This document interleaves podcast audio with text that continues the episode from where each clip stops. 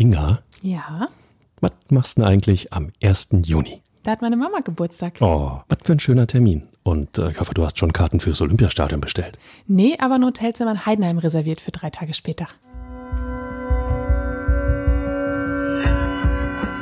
Immer härter. Der Podcast der Berliner Morgenpost.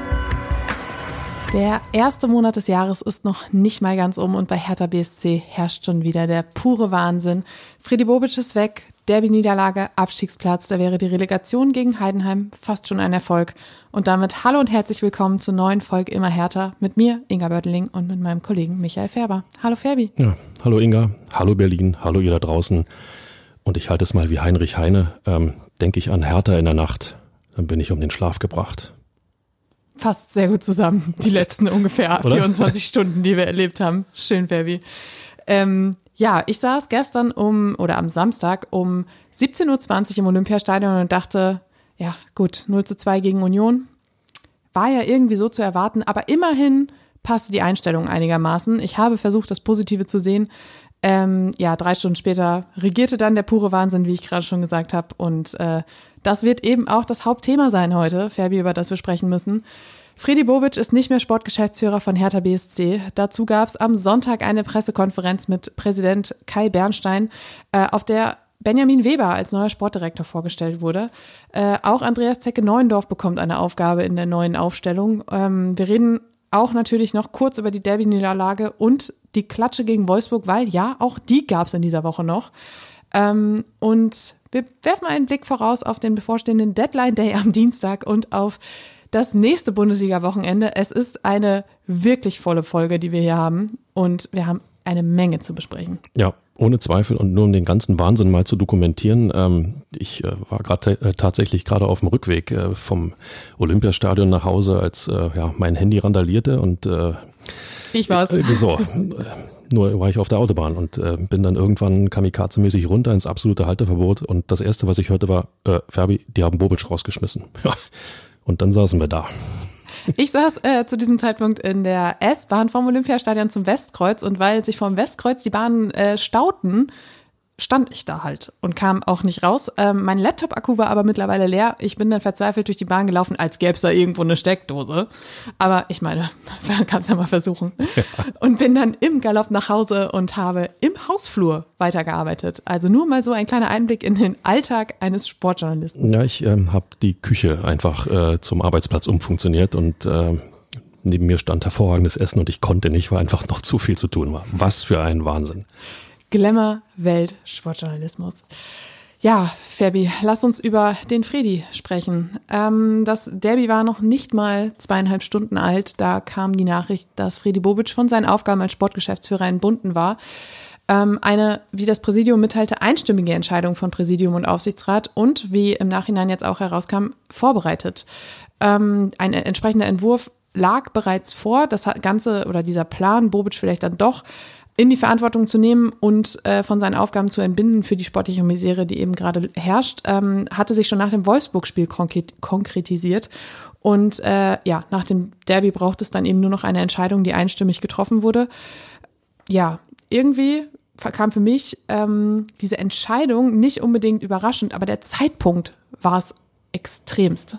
Also ähm, ja, die Entscheidung kam für mich tatsächlich doch überraschend, weil im Normalfall äh, ist der ja, Reflex, dass man den Trainer dann zur Disposition stellt oder feuert ähm, und nicht den, den Manager oder den Sportdirektor oder den in dem Fall Geschäftsführer Sport. Ähm, insofern hat mich das schon extrem überrascht. Ähm, beim Zeitpunkt bin ich total bei dir. Das ist für mich ähm, eine Panikreaktion, auch wenn es dann von den Verantwortlichen äh, dann auf der Pressekonferenz ein bisschen anders formuliert wurde oder verneint wurde.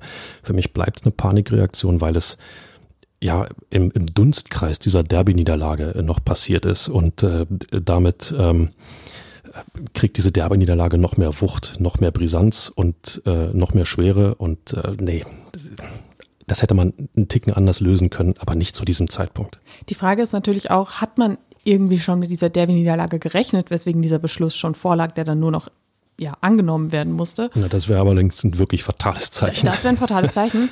Und um dem eben entgegenzuwirken, hat Bernstein gesagt, dass es auch ergebnisunabhängig gefallen wäre, dieses Votum oder diese Entscheidung. Und das ist wiederum ein Ding, was ich mir kaum vorstellen kann.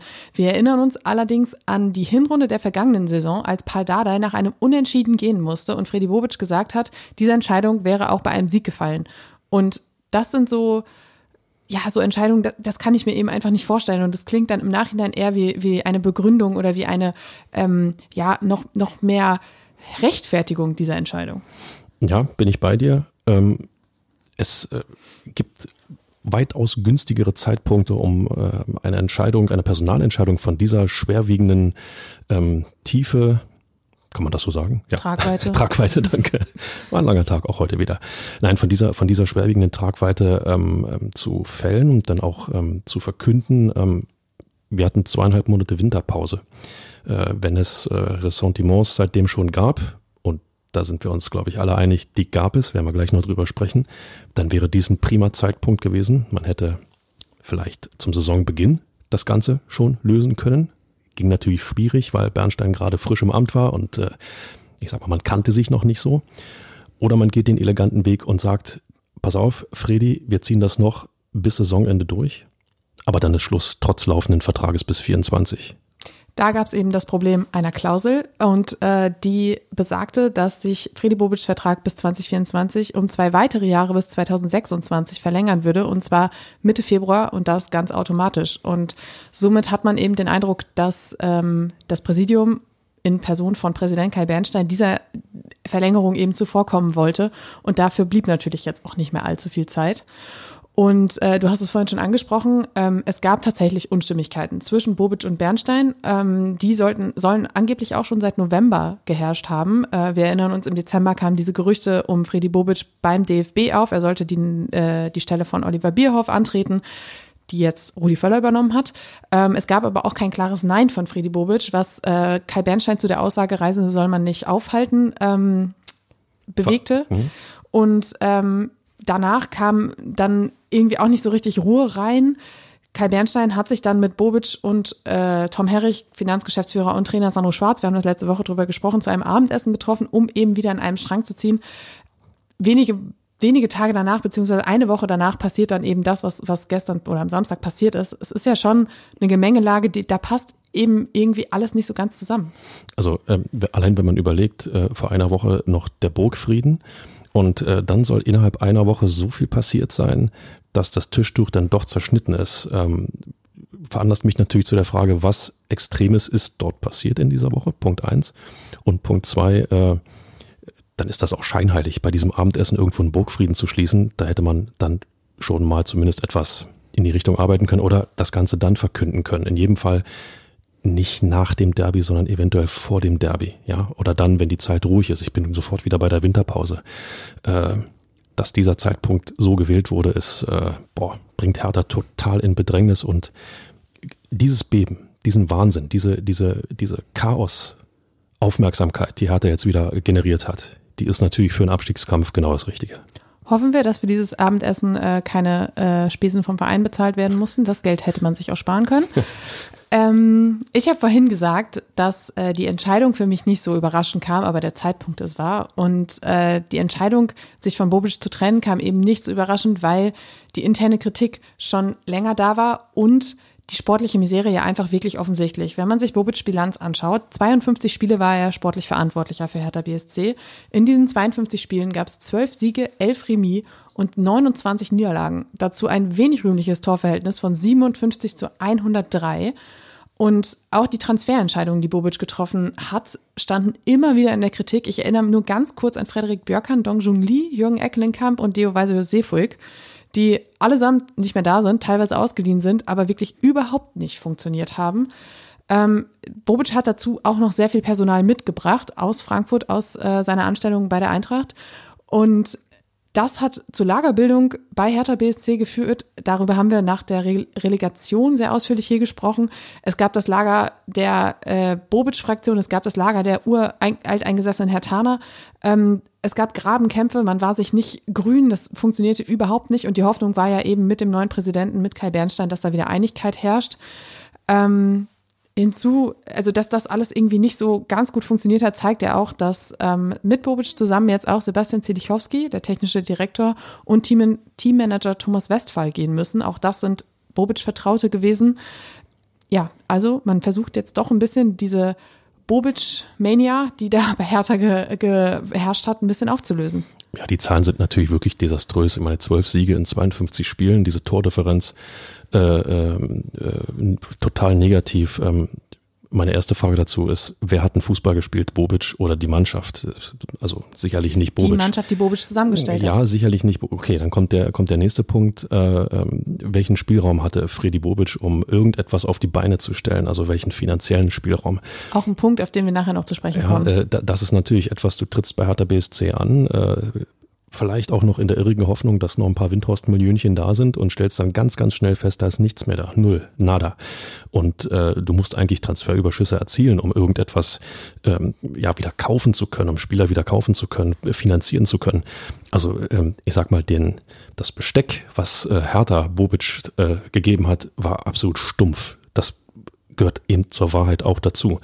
Ähm, ja, er hätte bei der einen oder anderen Spielerverpflichtung auch mal ein glückliches Händchen haben können das haben müssen, vielleicht. Haben, haben müssen, absolut, will ich gar nicht in Abrede stellen. Und äh, was die Trainerverpflichtung angeht, äh, auch da sage ich, welcher Trainer bei, ähm, ja, komm, klarem Verstand kommt zu Hertha BSC, einem Club, der, der gefühlt immer noch irgendwo in Trümmern liegt, der keinen klaren Weg hat, der tief im Abstiegskampf ist? Also, welche Wahl hatte Freddy Bovic? Frage ich. kann ich dir auch nicht beantworten. Ja, es, es, ist, du, es ist total schwierig und ich möchte auch nicht als Bobic-Verteidiger jetzt hier zwingend dastehen. Ich will bloß die andere Seite einmal aufwerfen. Die Chance, die er bei Hertha BSC hatte, war verdammt gering. Und ihn jetzt als alleinigen ähm, Verursacher der jetzigen Krise, sportlichen Krise äh, hinzustellen, ähm, ist mir ein bisschen kurz gedacht bin ich voll bei dir, aber das sind ja eben nun mal diese Reflexe des Marktes und das ist genau das Gleiche, wenn man eben einen Trainer rausschmeißt, äh, der mit dem arbeiten muss, was er bekommt und ähm, ja, auch der scheitert dann irgendwann daran, dass es, dass eben vielleicht die Qualität nicht reicht oder dass der Kader nicht gut zusammengestellt ist. Ähm, viel mehr zu denken gibt mir ähm, diese Klausel, die offenbar in dem Vertrag gewesen ist, dass sich der Vertrag im Februar automatisch um zwei Jahre verlängert. Also bei allem Respekt, wer schließt solche beknackten Verträge ab? Hashtag liebe Grüße an die ehemalige Clubführung. Ähm, also diese Altlast, äh, wow, ohne Worte. Altlasten begleiten uns wirklich ähm, noch ein bisschen länger. Das äh, war auch am Sonntag auf der PK deutlich zu spüren ähm, auf der Bernstein dann auch äh, natürlich gefragt wurde, wie Friedi Bobic darauf reagiert hat. Er wäre sehr ruhig und sachlich gewesen. Es wäre ein sehr informatives Gespräch gewesen, was sie am Samstagabend dann noch geführt haben. Ähm, Sandro Schwarz dagegen soll wohl ziemlich überrumpelt gewesen sein und brauchte auch erstmal eine Nacht, um ähm, darüber zu schlafen und das alles sacken zu lassen. Er hat dann zusammen mit Bernstein am Sonntagmorgen die Mannschaft informiert, die aber natürlich auch am Samstagabend schon durch die Medien davon erfahren hat. Und ähm, Tja, da hat man dann eben versucht, die Mannschaft und auch ähm, Sandro Schwarz so ein bisschen darauf einzuschwören, hat Sandro Schwarz nochmal Rückendeckung gegeben und gesagt, du bist unser Mann. Ich zitiere Kai Bernstein, Sandro steht wie eine Eins. Und ähm, ja, das ist jetzt natürlich äh, der Punkt, der, der entscheidend ist. Er sagt, wir brauchen an der Seitenlinie Kontinuität. Und äh, nur so können wir die, den ganz großen Supergau, also eben den äh, Abstieg verhindern. Und äh, ja, so soll es jetzt erstmal laufen.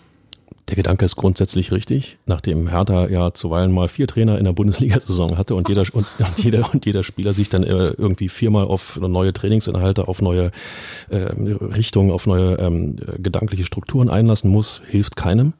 Das ist sicherlich nicht verkehrt. Aber mir geht's nochmal um die Unruhe. Bernstein ist im vergangenen Sommer angetreten, um den Verein zu beruhigen, um ihn zu befrieden. Das ähm, ihm es nicht gelang, die Bobic-Seite und die Altertaner-Seite zusammenzuführen, ähm, da sollte er sich dann auch mal hinterfragen. Punkt eins. Und Punkt zwei, in der jetzigen Situation dieses Beben auszulösen. Er sprach, äh, äh ich habe das auf äh, YouTube live verfolgt und äh, wurde immer fassungsloser. Ähm, er sprach so ein bisschen davon, es ist keine Bernstein-Entscheidung gewesen, sondern eine, eine, wie sagt er, Gremienentscheidung, also sprich vom, vom, vom Präsidium. Aber er steht ja als Hauptverantwortlicher an der Spitze. Also äh, dieses Beben ausgelöst zu haben, ähm, glaube ich, wird fatale Folgen haben in der Saison. Und das ist, das ist das Schlimmste eigentlich. Ich habe ihn ja bei dieser Pressekonferenz am Sonntag live erlebt und ich hatte halt den Eindruck, dass er der Meinung ist, dass er mit Bobic und der Entlassung des Sportgeschäftsführers jetzt eben einen dieser Unruheherde der vergangenen Monate äh, ja, ich möchte jetzt nicht ähm, erledigt gesagt, also sagen oder beseitigt entledigt. hat. Aber, er hat sich die entledigt. Ja, aber er hat halt äh, diesen, diesen Unruheherd ähm, stillgelegt, sagen wir es so. Ja, es, es, es zeigt dann aber auch, äh, äh, da kann man jetzt auch mal ganz gerade rausformulieren, das ist dann aber auch, ähm, da ist er gescheitert. In dem Punkt ist Kai Bernstein gescheitert, diese beiden Lager zusammenzuführen und auf eine Richtung einzuschwören. Und damit ist er angetreten im vergangenen Einigkeit Sommer. war das große Schlagwort im Sommer. Ja, und, und äh, sorry, das muss er sich, das ist äh, ein richtig schwarzer Fleck auf seiner Weste. Am Sonntag wirkte er extrem müde, tiefe Augenringe, äh, war auch nervös. Das hat er auch am Anfang der Pressekonferenz angekündigt, dass er. Die Stimme hat total gebebt, oder? Ja, ebenso wie der blau-weiße Kosmos am Abend davor. ähm, es war auch für ihn seine erste Pressekonferenz, wie er gesagt hat und wie wir dann auch feststellen mussten, weil es sollte ja einmal äh, Anfang Oktober eine Medienrunde geben, äh, die sein erster offizieller Auftritt auch vor den Medien, abgesehen jetzt von den Mitgliederversammlungen gewesen wäre. Wir erinnern uns, da hatte Lars in Windhorst keine Lust drauf, deshalb äh, ist das nicht, hat das nicht stattgefunden. Wie lange ist das schon wieder her, oder? Das ist äh, Jahre her gefühlt, ja. Ähm, und somit saß er da, äh, der Kai Bernstein, am Sonntag auf dem Podest im Medienraum bei Hertha BSC zusammen mit Aufsichtsratsboss Klaus Brüggemann und Geschäftsführer Tom Herrich und Benjamin Weber als neuem Sportdirektor. Darauf kommen wir, gehen wir gleich noch viel, viel, viel intensiver ein. Aber erstmal sollte genau diese Besetzung natürlich eins demonstrieren, und zwar die von uns gerade schon viel zitierte Einigkeit zwischen den Gremien, zwischen den verschiedenen operativen Ebenen bei Hertha BSC, der Aufsichtsrat, das Präsidium, die Geschäftsführung, wir ziehen jetzt alle an einem Strang, wir stehen alle hinter den Entscheidungen, die getroffen wurden und so geht's jetzt voran. Ja, die haben da alle gesessen. Inga, haben die für dich Einigkeit ausgestrahlt?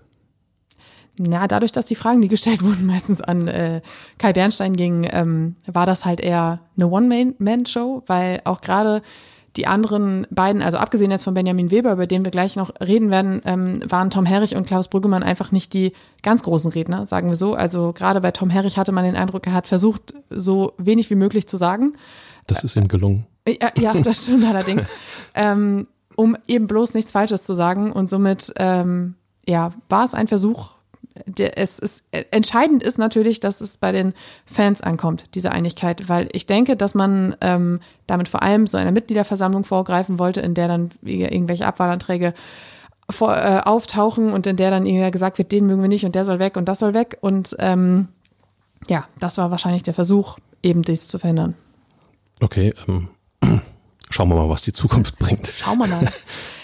Äh, Kai Bernstein hat jedenfalls äh, einiges zu Protokoll gegeben. Und zwar soll die Bernstein, äh, die Entscheidung, Bobic zu entlassen, keine aktive Entscheidung gegen Fredi Bobic gewesen sein, sondern eine aktive Entscheidung für einen Hertha-Weg. Das ist immer so eine schöne Formulierung. Ja. Nicht die Entscheidung gegen jemanden, sondern die Entscheidung, doch, es war eine Entscheidung gegen Fredi Bobic. Es geht halt beides Punkt. einher miteinander. So, so sieht's aus. Aber mit diesem Hertha-Weg sind wir beim entscheidenden Keyword dieser Veranstaltung. Und zwar ist dieses, dieser, diese Kombination Hertha-Weg wirklich sehr, sehr, sehr häufig äh, gefallen. Ähm, Kai Bernstein hat zum Beispiel auch gesagt, wir brauchen unseren Hertha-Weg, wir brauchen mehr Leidenschaft, mehr Überzeugung, mehr Hertha-DNA, auch im Vorleben, im täglichen Brennen für den Verein. Das klingt natürlich so erstmal sehr wohlklingend und ist balsam für die Fanseele, für den Fan, der sagt, wir brauchen hier mehr blau-weiße Identifikation. Ähm, es wurde sehr viel darüber gesprochen, dass man auf den Nachwuchs setzen soll, dass es nur über den Nachwuchs, über die eigene Nachwuchsakademie, auf die man stolz ist, gehen kann.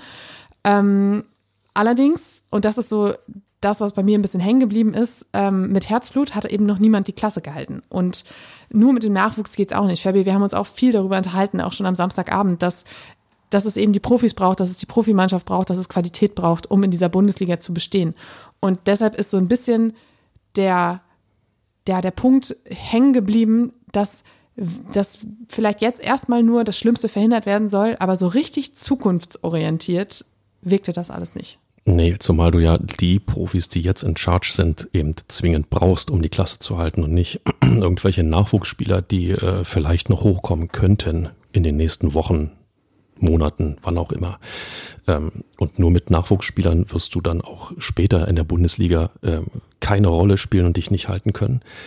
Aber noch viel weniger in der zweiten Liga. In der zweiten Liga brauchst du ähm, Klingt jetzt blöd, aber es ist so. Da brauchst du ganze Kerle. Punkt. Leute, die äh, rennen, kratzen, beißen, kämpfen können, die auch mal, nicht auch mal, die keinen schönen Fußball spielen, aber vor allen Dingen kämpfen, sich dagegen stemmen. Während wenn du junge Spieler fußballerisch gut ausbildest, gute Spieler ausbildest, ähm, die gehen unter, wenn sie dagegen alteingesessene Haudegen äh, in der zweiten Liga äh, ran müssen. Insofern ähm, der Hertha-Weg auf die Akademiespieler zu setzen, ist grundsätzlich nicht verkehrt, aber das kann nur ein Add-on sein zu, ähm, ja, zur Profiplanung sozusagen.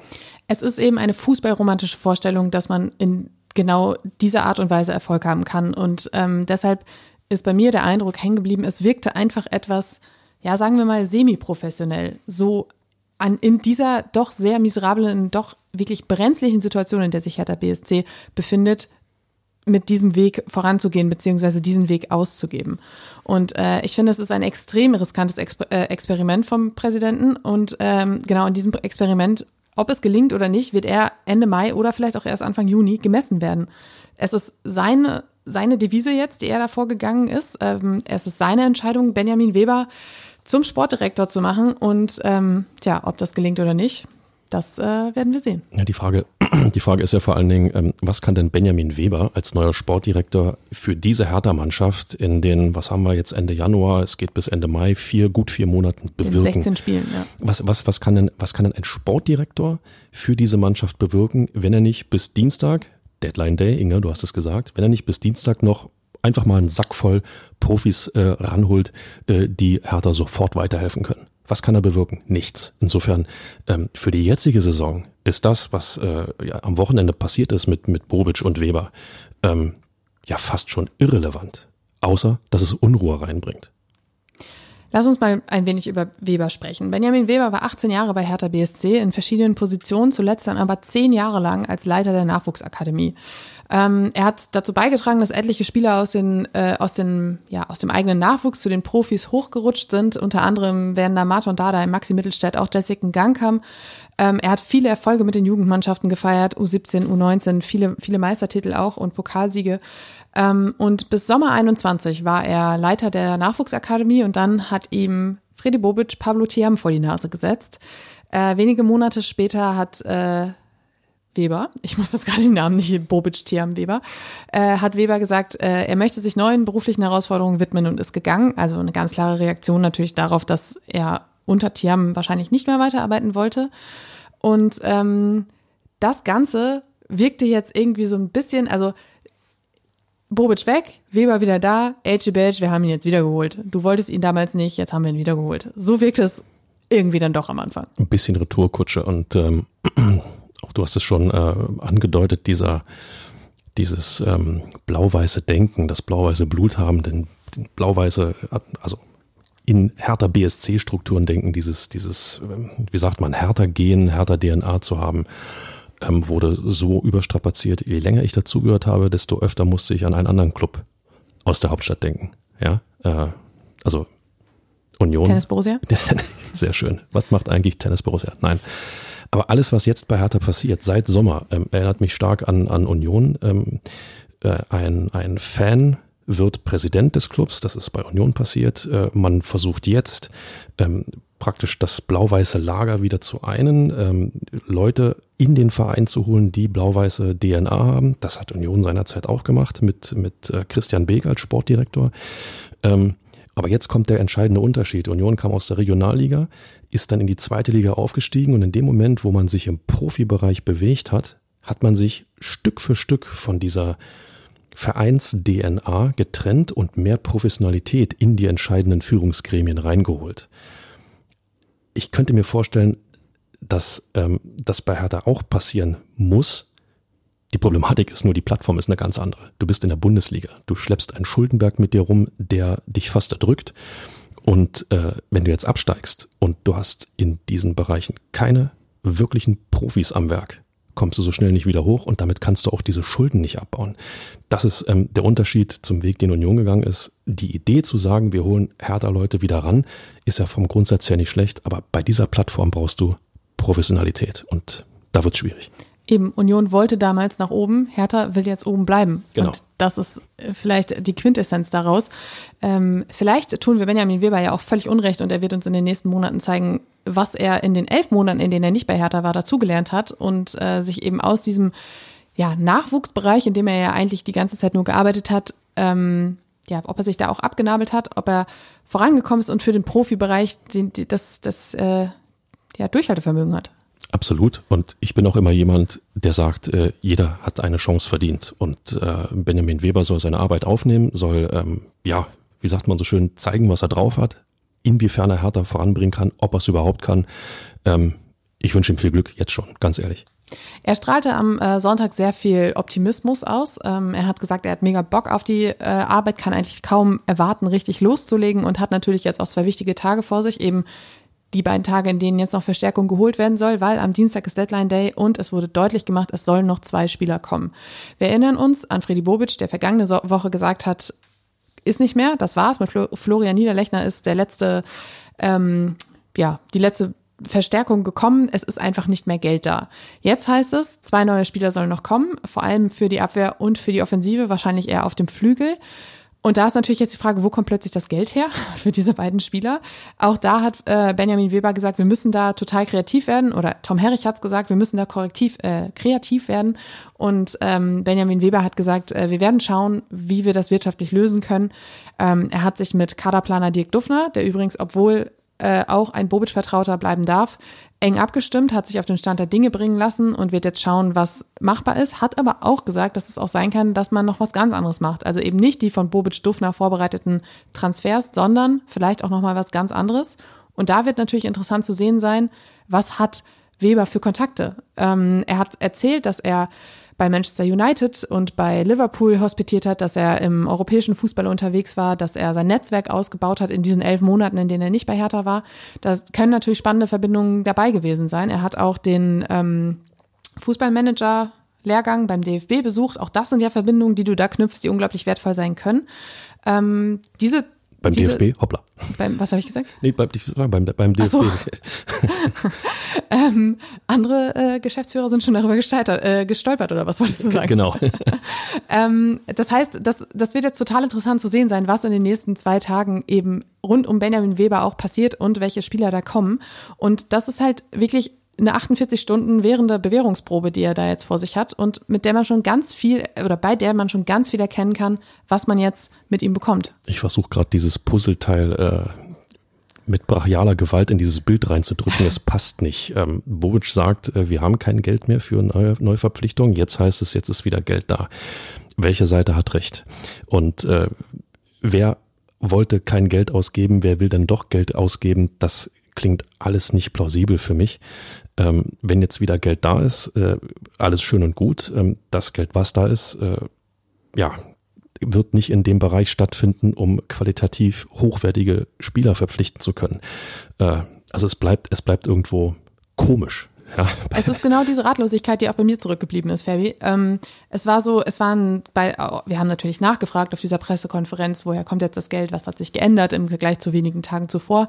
Und es waren halt sehr viele kryptische Andeutungen und immer wieder, ja, wir müssen den Weg der wirtschaftlichen Konsoli Konsolidierung weitergehen, wir müssen ähm, weiter den Personaletat äh, reduzieren, wir müssen dies, wir müssen jenes, wir müssen sparen, es wird, ne, knapp und keine Ahnung was alles. Also alles das, was wir auch auf der Mitgliederversammlung schon gehört haben.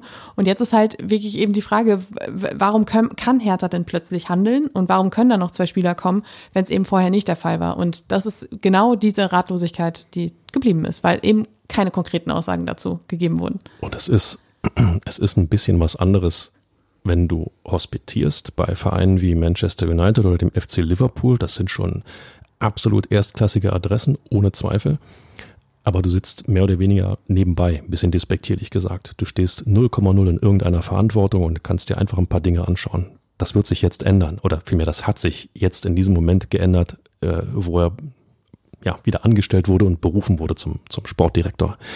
Jetzt steht er in der Verantwortung und ähm, das ist ein bisschen anders, als wenn du überlegst, die Entscheidung würde ich auch so treffen oder jetzt muss ich die Entscheidung so treffen oder tue ich es vielleicht nicht.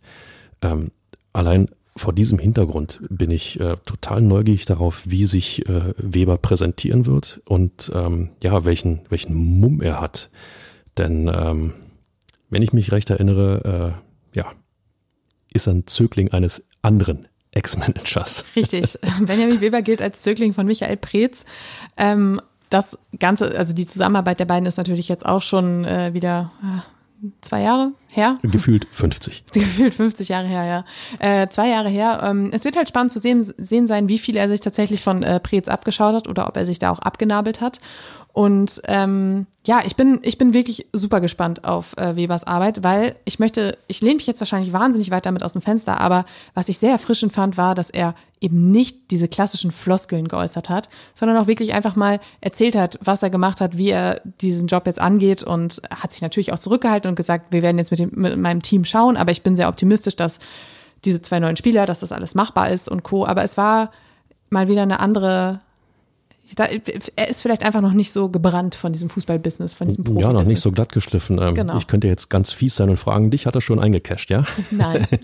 Aber nachdem ich vorhin ja doch sehr kritisch an die Sache rangegangen, möchte ich auch einfach mal äh, sagen, äh, ich meine, du hast auch gesagt, jeder hat eine Chance verdient. Absolut, und ich glaube absolut. wirklich, also es kann ja funktionieren. Es wird halt nur spannend zu sehen sein, wie es funktioniert. Es ist bloß, es ist bloß wenig Hoffnung, die dort mitschwingt. Ähm, jemand, ähm, ja, ist es ja so, jemand Unerfahrenen, völlig Unerfahrenen auf den Posten zu setzen. Wo ähm, vorher jemand unglaublich Erfahrenes saß. So sieht's aus. Äh, und jetzt etwas zu verantworten, ähm, äh, nochmal, sollte, und die, das ist ja die Realität, sollte Hertha BSC tatsächlich absteigen, ist das untrennbar mit Kai Bernstein verbunden. Und es wird auch Benjamin Weber, sagen wir mal, nicht wirklich befreien, ihm ein bisschen auf die Füße fallen. Äh, das ist total schwierig, finde ich.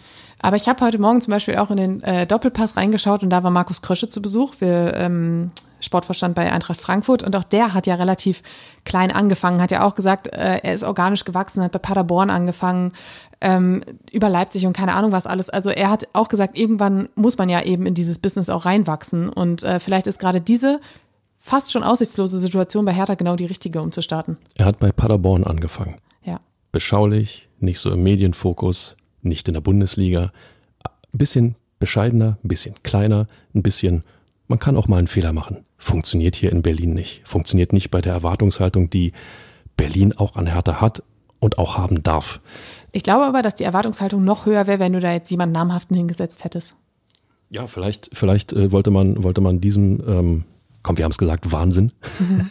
dann auch ein bisschen aus dem Weg gehen. Kann durchaus, kann durchaus eine, eine Überlegung gewesen sein.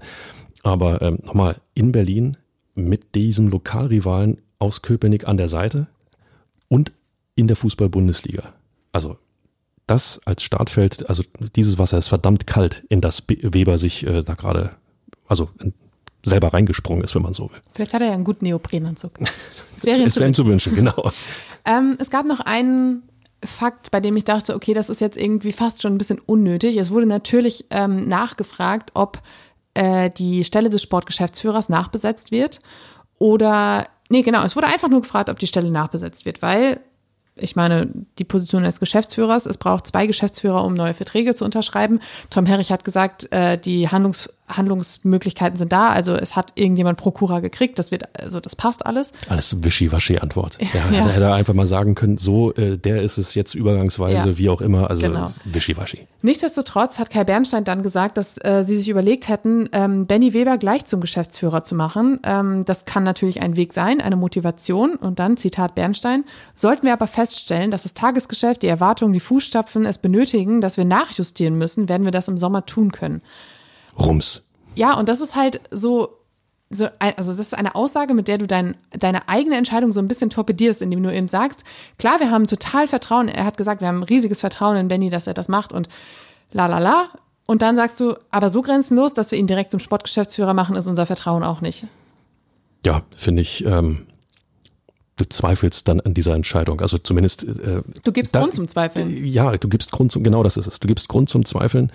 Und, und äh, also so überbordend kann das Vertrauen da nicht sein, wenn du ihm nicht die gleiche Position gibst, wie äh, der Mann innehatte, den du gerade entlassen hast, sondern wenn du ihn kleiner hältst. Ähm, nochmal, aufgrund der Unerfahrenheit von Weber ähm, kann man das verstehen, aber das Signal nach draußen ist, äh, ist einfach, wir haben jetzt einen, aber wenn wir ehrlich sind, so wirklich überzeugt, trotz härter DNA sind wir doch nicht von ihm. So, das kam bei mir so rüber.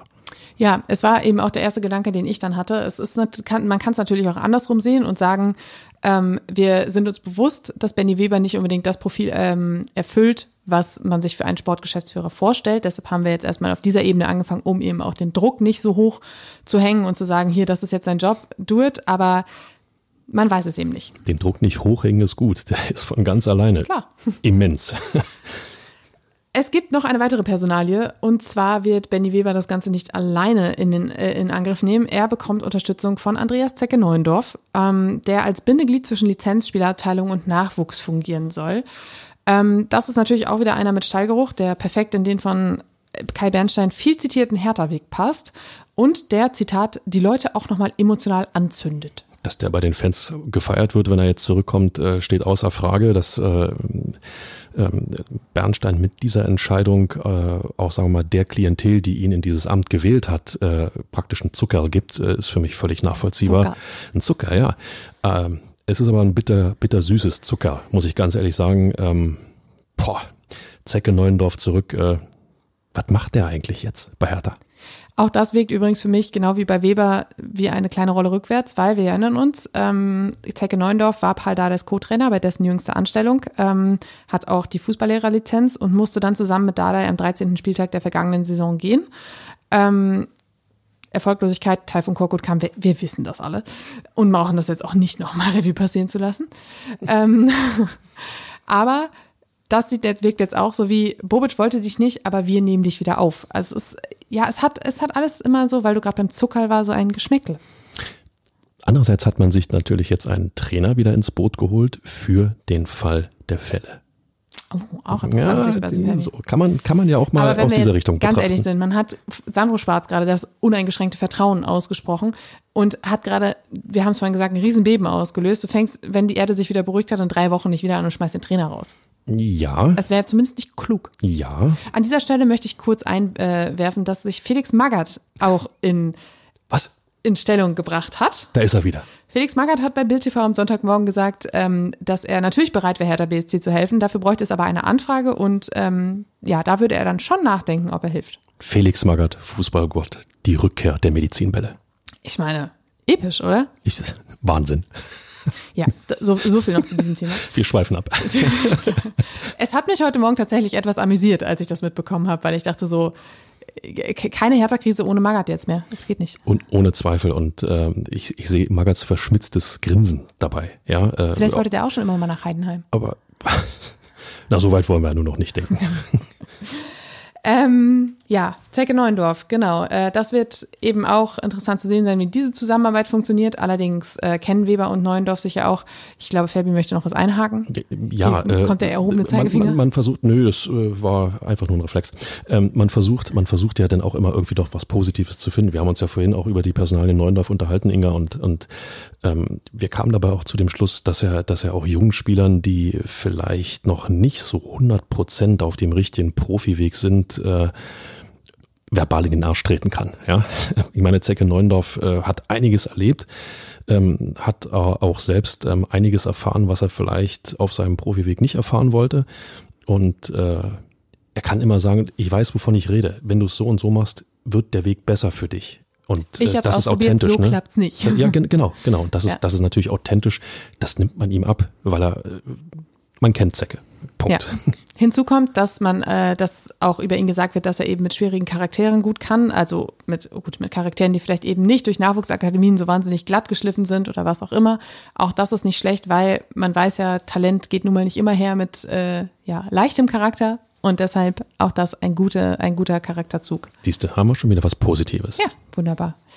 Ähm, ja, jetzt waren wir bei so viel Positivem und jetzt müssen wir, müssen wir leider auch diese Woche noch sportlich aufarbeiten. Es tut mir wirklich leid. Verdammte Axt. Aber man hat's, man hat's einfach nicht leicht als Hertha-Fan. Aber das auch wirklich seit Jahren nicht. Aber gut. Ähm, wir machen das, den ersten Teil kurz, versprochen. Dienstagabend, Flutlicht, 0 zu 5 gegen VfL Wolfsburg. Wehrlos, ideenlos, kopflos. Da war wirklich nicht viel Gutes bei. Ähm, ja, Punkt. Abstiegsspiel ja. von Hertha BSC. Erschütternd. Punkt. Ja. Es war tatsächlich ja. ein erschreckendes Bild, was die Mannschaft abgegeben hat. Ähm, das hat aber auch Sandro Schwarz nach dem Spiel so gesehen und hat gesagt, hier müssen wir definitiv irgendwas ändern. Ähm, und die Hoffnung war riesengroß, dass eben diese Reaktion am Samstag im Derby gegen Union gezeigt wird. Und ich muss sagen, man hat tatsächlich eine Reaktion gesehen, auch wenn es am Ende eben nicht zu einem Tor oder zu einem Punkt oder was auch immer gereicht hat. Man hat zumindest gesehen, diese Mannschaft hat verstanden, dass es so wie gegen Wolfsburg eben nicht geht. Ja, bin ich, bin ich bei dir. Ähm, die erste Frage, die mir sofort in den Kopf schoss, warum nicht auch gegen Wolfsburg so? Oder gegen komm, Bochum. Genau, komm, wir gehen noch ein paar Tage zurück, wollte ich gerade sagen, warum nicht in Bochum so? Dann gewinnst du in Bochum. Du holst drei Punkte zum, zum Jahresstart. Dann kann dir das Wolfsburg-Spiel ein bisschen egal sein, aber du hast drei Punkte mehr auf dem Konto und äh, wirst dich auch da nicht ab, so abschlachten lassen, wie es passiert ist und gehst mit, ähm, ja zumindest nicht mit breit an, du gehst mit, du gehst mit Brust ins, ins Derby. Breite Brust ist vielleicht dann wieder mit noch ein bisschen viel, aber äh, Einsatz stimmte, man hat sich an den kleinen Dingen hochgezogen, Zweikampfverhalten, gerade in der ersten Halbzeit. Ich äh, habe da eine Szene im Kopf, Suat Serda ähm, in der äh, in, in der Unionhälfte, wie er an der Außenlinie, ich weiß gar nicht mehr, wer es war, wie er ihn abgerätscht, aufspringt, die Siegesfaust ballt und einfach signalisiert, wir sind da, wir sind hellwach und wir werden dieses Spiel heute gewinnen. Ähm, das sind so diese Kleinigkeiten, die in den ersten beiden Spielen des Jahres komplett gefehlt haben. Ich möchte einen kurzen Einblick in unsere Arbeit am Samstag im Stadion geben. Wir beide saßen auf der Pressetribüne, haben uns das Spiel angeguckt. Ich mit den Erinnerungen an Dienstagabend, ähm, saumäßig kalt, wirklich unschöne Kulisse mit 29.000 und der Vorahnung, dass das alles ganz, ganz grausam enden könnte am Samstag. Ist es ja im Endeffekt auch. Eigentlich war meine Vorahnung gar nicht so schlecht. Ja. Nur es war nicht das Sportliche, was so grausam geendet ist. Ja, ich versuche nochmal den äh, Nee, Podcast der Vorwoche und bin schon still. Ja. Und wir saßen dort, ich wirklich nicht die optimistischste an diesem Nachmittag und neben mir der Kollege Färber total begeistert von dem, was Herr der BSC auf dem Platz gezeigt hat. Ich habe ihn zwischendurch etwas ratlos angeguckt, weil ich dachte so, wo kommt diese, wo kommt diese Begeisterung her? Fabi, was war da los? Was war da los? Äh, Ich habe das äh, gegen Wolfsburg gesehen und äh, war total erschüttert, weil ähm, irgendwie elf Menschen im blau-weißen Trikot rumtaumelnd auf dem Platz. Sehr gut zusammengefasst. Naja, ist doch so. Und, und gegen Union habe ich eine Mannschaft gesehen, die Leidenschaft zeigt, die kämpft, die Einsatz zeigt, die Willen zeigt, die Gier zeigt, die wach war. Über weite Strecken, über viele Strecken. Ähm, ich muss nochmal auf den Podcast der Vorwoche zukommen. Was habe ich gesagt? Das Ergebnis ist vielleicht so ein bisschen egal, aber entscheidend ist, was die auf dem Platz abliefern. Und sie haben das, was möglich war, was in, was in, in, in der Qualität der Mannschaft steckt, das haben sie abgeliefert. Erinnerst dich vielleicht, ich habe zur Halbzeit gesagt, wenn ich nur die erste Hälfte nehme, wie Hertha sich dort präsentiert hat, würde ich mir fürs nächste Heimspiel wieder eine Karte kaufen und reingehen, weil da war eine Mannschaft zu sehen, die wollte, die es erkannt hat und die sich gegen Widrigkeiten aufgelehnt hat, aufgestemmt hat. Dass Fehler passieren, Leute, es gibt immer noch Gründe, warum Hertha da unten steht. Ist so. Aber die Mentalität, das ist ja immer das Wort, was einem dann sofort in den Sinn kommt, ja. Die Mentalität hat gestimmt. Auch in der zweiten Halbzeit.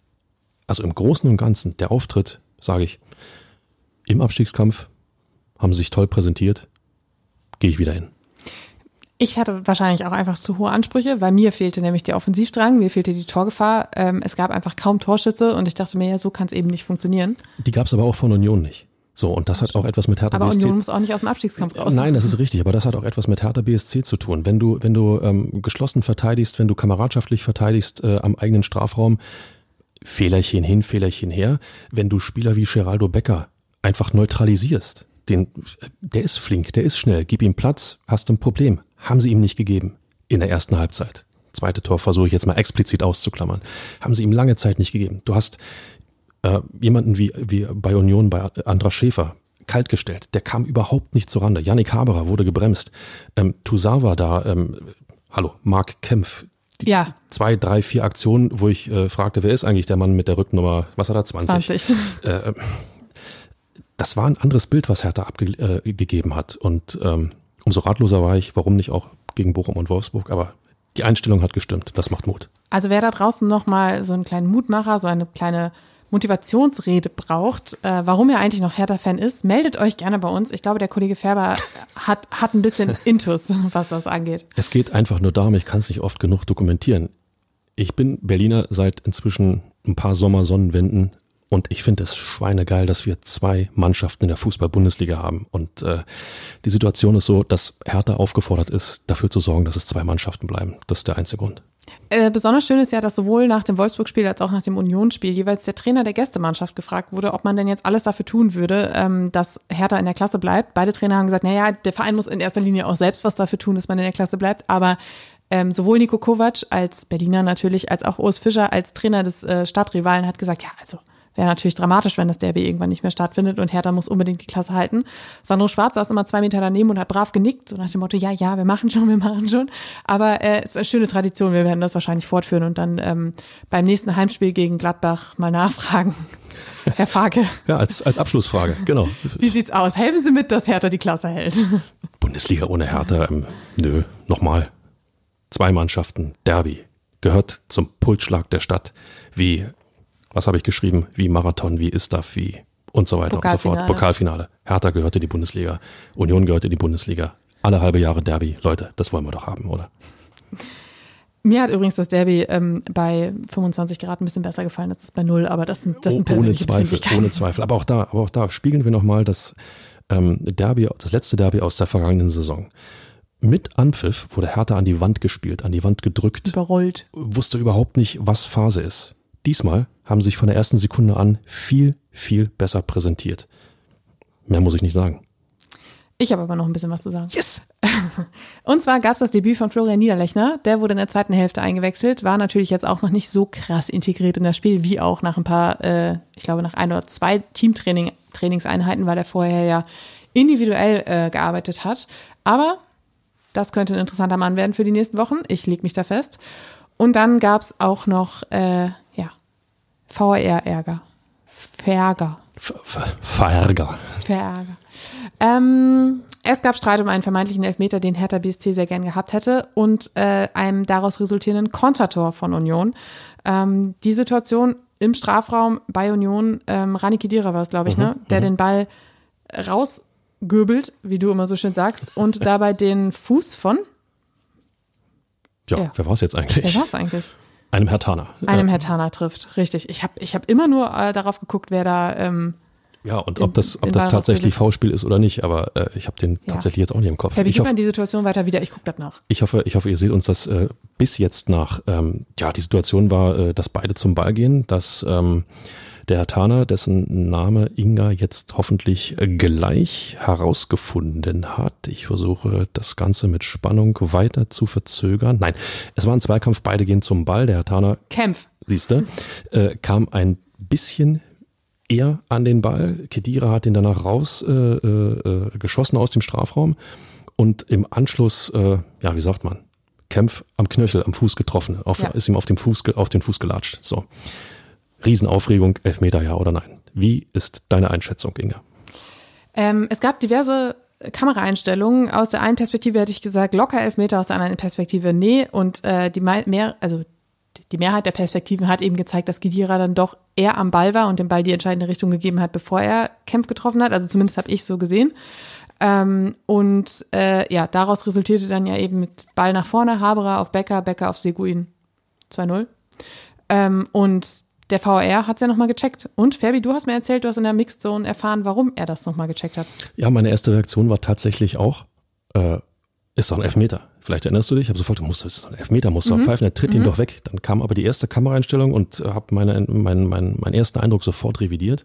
Kam die zweite, da hast du den zweiten Eindruck und, revidiert? Und dann war ich, dann war ich so ein bisschen, nein, äh, kein Elfmeterpunkt für ja. mich. Ähm, die Entscheidung ist vollkommen richtig. Ähm, Schiedsrichter Felix Brüch hat ja auch aus dem Spiel heraus sofort auf Nicht-Elfmeter entschieden, wurde dann aber vom VAR nochmal äh, sozusagen ins Benehmen gesetzt, sich die Situation anzuschauen. Und zwar aufgrund der Derby-Brisanz und aufgrund der Tatsache, dass als oder aus dieser Situation direkt der Konter zum äh, 0 zu 2 aus härter Sicht äh, gefolgt ist. Deswegen hat er sich das Ganze nochmal angeschaut ist aber im Endeffekt in seiner Entscheidung bestätigt worden.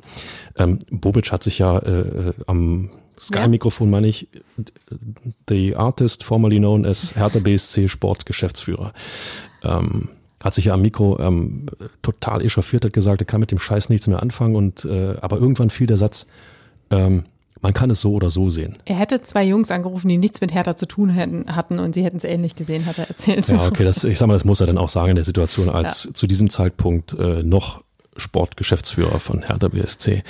Aber ähm, nochmal, es ist kein Elfmeter, es ist zu wenig für einen Elfmeter, es ist ein normaler Zweikampf, beide gehen zum Ball. Ähm, Kedira einfach, äh, was dann äh, ja, die Ballbehandlung oder den Balltritt oder wie auch immer angeht, ähm, er am Ball durchschlagender kein Elfmeter. Dass dann das Tor fällt, da bin ich dann wieder an dem Punkt, ich muss als Hertha BSC Profi nicht stehen bleiben und lamentieren, sondern erstmal mit zurückeilen. Ja, aus einer Überzahlsituation von Hertha wird eine Unterzahlsituation im Konter. Zwei Unioner gegen ein Hertaner. Da muss ich mich als Mannschaft mal hinterfragen, warum zum Schiedsrichter schauen, das Spiel läuft weiter und ich bleib einfach stehen. Ist immer die falsche Entscheidung. Da hat auch Oliver Christensen nachgefragt, der nach dem äh, 0 zu 2 dann sehr ratlos in seinem Strafraum stand und seine Mitspieler angeguckt hat und gesagt hat, Leute, nicht euer Ernst. War auch äh, eine sehr schöne Szene. Ähm, wir versuchen ja gerade nur das Wichtigste des Derbys zusammenzufassen, um den Schmerz nicht noch zu, über zu strapazieren. Aber äh, ich fand noch eine Aussage von Marco Richter ziemlich ähm, ja, prägnant. Und zwar hat Marco Richter in der Mixzone nach dem Spiel gesagt, da sieht man dann, dass wir kein großes Selbstvertrauen mehr haben. Und das ist natürlich ein Punkt, Puh. woher auch, wenn wir ehrlich sind, woher auch nach äh, jetzt drei Niederlagen in drei Spielen im Jahr 2023 und nur drei Siegen aus 18 Spielen. Was ist mit 14 Tagen Florida? Ja, das ist eben die große Frage. Als hätte es sie nie gegeben. Fair, war ich überhaupt da? Das frage ich mich jetzt auch. Ja, Wo warst du bitteschön die ersten 14 Tage dieses Jahres? Die, die leichte Bräune in meinem Gesicht zeugt noch davon, aber es ist echt wirklich absurd. Aber gut, ähm, ich habe Sandro Schwarz auf der Pressekonferenz nach dem Spiel gefragt, was man eben dagegen tun kann, weil das ist ja nun mal auch irgendwie ein Teufelskreis. Du hast kein Selbstvertrauen mehr, du kannst es dir aber irgendwie nur über Erfolge holen und für Punkte, für Erfolge brauchst du eben wiederum Selbstvertrauen.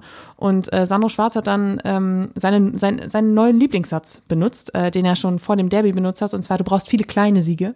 Bei Hertha ist man jetzt nicht mehr auf den großen, sondern auf die kleinen Siege aus. Mhm. Und zwar in den Zweikämpfen, mhm. in den Duellen, in den, keine Ahnung was. Und, ähm, hatte Hertha. Hatte Hertha, richtig. Einige gegen Union. Ja. Und trotzdem war nach dem 0-2 eben der, der, das Selbstvertrauen nicht so groß. Komm, weil? Man verloren hat. Und den großen Sieg eben nicht Weil die Qualität hat. in der Mannschaft nicht ausreicht. Sind wir, sind, sind, wir mal, sind wir mal dabei. Ähm, das, was nach vorne ähm, äh, gezeigt wurde, äh, ist dann einfach auch zu dünn. Union stand ja nie sattelfest, sind wir doch mal ehrlich. Ähm, sie haben total abgezockt gespielt. Ähm, man ist geneigt zu sagen, im Stile einer Spitzenmannschaft ähm, soll heißen, in dem Moment, wenn es notwendig ist, machen wir einfach das Tor, gewinnen das Ding, munter putzen, weitermachen. Es war ja kein überzeugender Sieg von Union, sind wir ja mal ehrlich. Und äh, da, Am Schluss waren wir die glücklicheren Gewinner. Beste Grüße, genau. Aber äh, da hat sich dann einfach gezeigt, dass vielleicht die Qualität innerhalb der Mannschaft nicht, nicht reicht. Und wer ähm, jetzt beim 0 zu 1 einen Abwehrfehler irgendwo generiert, dem sage ich, dieses Tor ist eigentlich kaum zu verteidigen, weil wenn der, der zwei Meter Ochse da äh, hochsteigt, äh, oder wie war das? Ja, Marco Richter. Was soll man da machen, wenn der zwei Meter Ochse da hochsteigt? Ja, gut, Marco Richter kann da wirklich nicht so viel machen. Ab, absolut. Aber ähm, klar, du läufst, du läufst, äh, die Flanke kommt auf, wird auf das Tor gezogen, der Freistoß. Du läufst als Verteidigungskette mit und äh, ja, Duki ist einfach clever genug, um einen Schritt zu verzögern, um sich den Raum zu verschaffen. Bis du das realisierst, ist der Ball im Tor. Das kannst du nicht verteidigen. Das ist einfach so. Ähm, gehört dann dazu, aber die Qualität, offensiv irgendetwas zu erreichen, ist dann einfach zu dünn. Tja, also setzen wir jetzt alle Hoffnung in das, was da bis Dienstag um 18 Uhr noch passiert. Fünf Stürmer. Fünf, fünf, Stürmer kommen noch. Ah nee, es waren bloß zwei anvisiert. Zwei. Zwei, zwei Spieler. Wir werden sehen. Ähm, interessant war natürlich auch das Thema Fanreaktionen. Nach dem Spiel gegen Wolfsburg gab es äh, Pfiffe, Schweigen, im Endeffekt auch ein wenig leichte Rückendeckung, weil man dann ja doch überlegt hat, okay, das Derby steht vor der Tür, irgendwie müssen wir der Mannschaft ja signalisieren, wir sind da. Ähm, beim Derby selbst äh, ging es am Anfang natürlich mit einer sehr stimmungsvollen Choreografie los. Das, ähm, das, das fand ich überragend, ja. muss ich ganz ehrlich sagen. Das war ganz ein, ein ganz tolles Bild. Nein, war, war wirklich überragend. Hat nochmal gezeigt, äh, wie viele Leute tatsächlich hinter Hertha BSC stehen. Es war so simpel, aber genau. eindrucksvoll. Genau, einfach, aber total wirkungsvoll. Genau. Bin ich bei dir. Ähm, und in der ersten Halbzeit war der Support tatsächlich auch richtig gut. Ähm, das wurde in der zweiten Hälfte ein bisschen weniger. Dann, da wurde dann sehr, sehr viel geschwiegen. Vielleicht auch ja, einfach aus, als Reaktion auf das, was eben auf dem Platz passierte. Ähm, jetzt ist natürlich die Frage, nach dem Spiel ist die Mannschaft in die Kurve geschlichen, hat sich das alles angeschaut. Es kam kaum Reaktion außer wütende Handbewegungen und ähm, tja, Frust, dem der der Mannschaft entgegenschlug. Alles nicht so dramatisch wie äh, im April 2022. Wir erinnern uns an die Trikotaktion. Ja, aber, unsäglich. Die, unsäglich, richtig. Boah. Aber so, ähm, ja, so richtig, richtig, pardon, aufbauend war das nicht.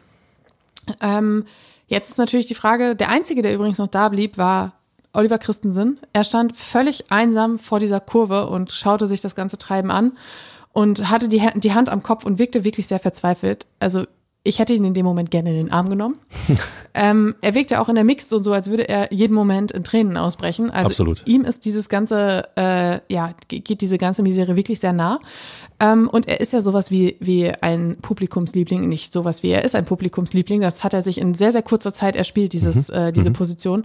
Und ähm, ich glaube, gerade so die Fans, die rechts von der Ostkurve standen, haben auch gemerkt, okay, dieser Mann braucht jetzt ein bisschen Zuspruch. Sie haben ihm, haben ihm auch ein bisschen Zuspruch gegeben, ähm, haben sich noch mit ihm ausgetauscht. Er hat dann noch sein Trikot verschenkt und äh, das war dann noch so ein Moment, den er, glaube ich, auch brauchte ähm, nach diesem Derby. Aber er stand wirklich noch ein paar Minuten ganz alleine da, während die Mannschaft schon in der Kabine war. Und ähm, tja, das, die große Frage ist natürlich jetzt, die große Menge der Ostkurve hat sich da doch sehr zurückgehalten, droht jetzt wirklich in diesem Moment, in dem diese Mannschaft so viel Unterstützung braucht, die nächste, der nächste Bruch. Das wäre aus meiner Sicht ähm, das Fatalste, was ähm, passieren könnte, weil, äh, ja, komm, wir klammern Bochum und Wolfsburg aus, das müssen wir einfach tun. Äh, bis dahin hat sich Hertha ja so schlecht nicht präsentiert. Ich meine, dass die Niederlagen, die in der, äh, in der ersten Saisonhälfte äh, in 2022 kassiert wurden, sehr, sehr oft nur mit einem Tor äh, Ja. äh, ja, Gerne, gerne mit gefressen einem wurden, späten. gerade mit einem späten Tor gefressen wurden. Das zeigt ja aber auch, dass, ähm, dass man irgendwo doch so ein bisschen auf Augenhöhe ist mit allen Mitbewerbern um den, um den Klassenerhalt. Und äh, in diesen Wochen hat äh, die Mannschaft ja auch, äh, wie ich finde, eine super Unterstützung erhalten aus der Kurve von den Fans. Das darf jetzt nicht abbrechen. Wir haben in der vergangenen Saison gesagt, gerade dieser Support ist enorm wichtig und äh, es ist ja dann im Endeffekt auch fast schiefgegangen, fast. Äh, in den entscheidenden beiden Spielen waren die Fans dann wieder da.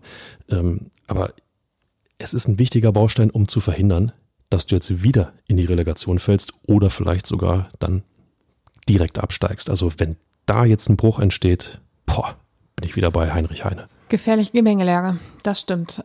Ähm, Fabi, lass uns noch mal kurz einen Moment vorausschauen. In dieser Woche wartet am Dienstag der Deadline Day, 18 Uhr. Was passiert noch? Wie wir jetzt wissen, es wird auf jeden Fall etwas passieren. Ähm, tja, das werden zwei spannende Tage. Und dann wartet am Sonnabend um 15.30 Uhr das Auswärtsspiel bei Eintracht Frankfurt. Tabellensechster holte sich gerade das Remis gegen Bayern München. Ähm, Im Hinspiel gab es ein 1 zu 1. Serda in der dritten Minute. Der Ausgleich kam in der 48. Nicht erst kurz vor Schluss. Ähm, und die Bilanz: 76 Duelle, 33 Siege, 19 Remis, 24 Niederlagen. Yes, da ist doch der. Mutmacher. Ja, hallo. Endlich mal eine richtig gute Bilanz. Aber ganz ehrlich, ähm, bei Eintracht Frankfurt äh, möchte ich jetzt nicht spielen. Das ist schon, das ist schon ein Pfund, was du da äh, wegräumen musst. Und äh, boah, Ja, aber es gibt doch immer noch den Bayern-Fluch, Fabi, ne? Den dürfen wir auch nicht vergessen. ja, natürlich, aber sie haben ja nicht gewonnen. Ja, aber den gab es auch schon nach Unentschieden. Okay, wenn du das sagst, dann nehme ich das Ja. gerne, äh, gerne so an. Aber ähm, Eintracht Frankfurt jetzt auswärts mit der Gemengelage, äh, mit dem Start ins Jahr ähm, und du bist gefühlt auf dem Weg, du musst gewinnen, um dann mal ein bisschen sportliche Ruhe reinzukriegen. Boah, mein lieber Mann.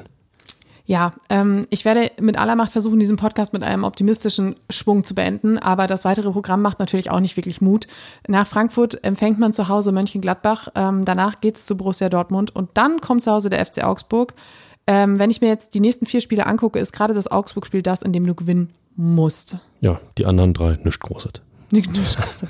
Das wird halt einfach verdammt schwer. Es wird, es ist ein verdammt hartes Programm, was in diesen drei, äh, drei Wochen halt wartet.